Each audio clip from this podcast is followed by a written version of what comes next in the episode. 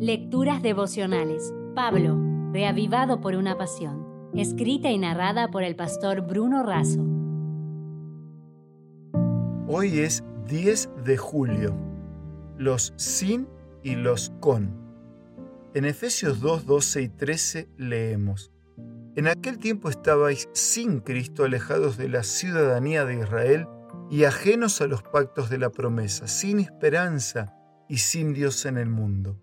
Pero ahora, en Cristo Jesús, vosotros que en otro tiempo estabais lejos, habéis sido hechos cercanos por la sangre de Cristo. Existen hoy grupos en algunos países que se identifican con los sin, los sin tierra, los sin techo, los sin poder, los sin pareja, los sin nombre, etc. Algunos de ellos levantando la bandera de una causa que defienden. Pablo habla de los gentiles con un pasado, antes, un presente, ahora. El pasado de los gentiles se aglutina en la palabra sin. Ellos eran los sin. Había una serie de dioses paganos y un sincretismo religioso. Diana era la más famosa diosa de los efesios. Los efesios nunca habían escuchado de Cristo, por eso Pablo les dice los sin Cristo. Sin Cristo no es neutralidad, es una tragedia. Sin ciudadanía, Dios había convertido a los judíos en una nación, en su momento poderosa, de referencia, para iluminar y bendecir a las otras naciones. Esa era su razón de ser. Un prosélito podía entrar, pero no tenía derechos. Sin pacto. Dios había hecho un acuerdo con los judíos y aun cuando por extensión alcanzaba a los gentiles, como nación eran ajenos al pacto.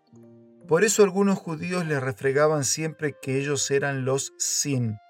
Incluso oraban así, Señor te doy gracias que soy judío y no soy ni gentil ni mujer.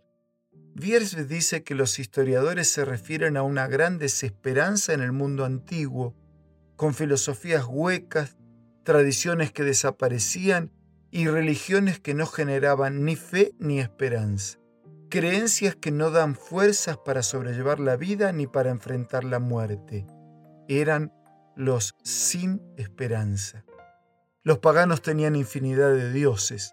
Era más fácil en Atenas encontrar dioses que seres humanos, pero estos muchos dioses eran nada, por eso ellos estaban sin Dios. En realidad no era que Dios lo dejó a ellos, sino que ellos lo dejaron a Dios.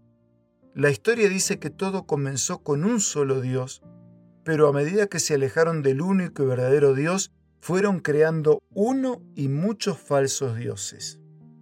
Pero ahora, dice Pablo, la historia puede cambiar. Es que, tanto para aquellos efesios como para nosotros, no necesitamos ser los sin, porque Dios nos ha llamado para ser los con, los conectados con Dios, los con esperanza, los con un pacto, los con una ciudadanía, los con Cristo. Los sin son vencidos, los con son invencibles.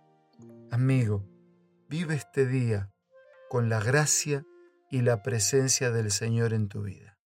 Con un abrazo y una declaración de Elena de Huay concluyo nuestra reflexión de hoy.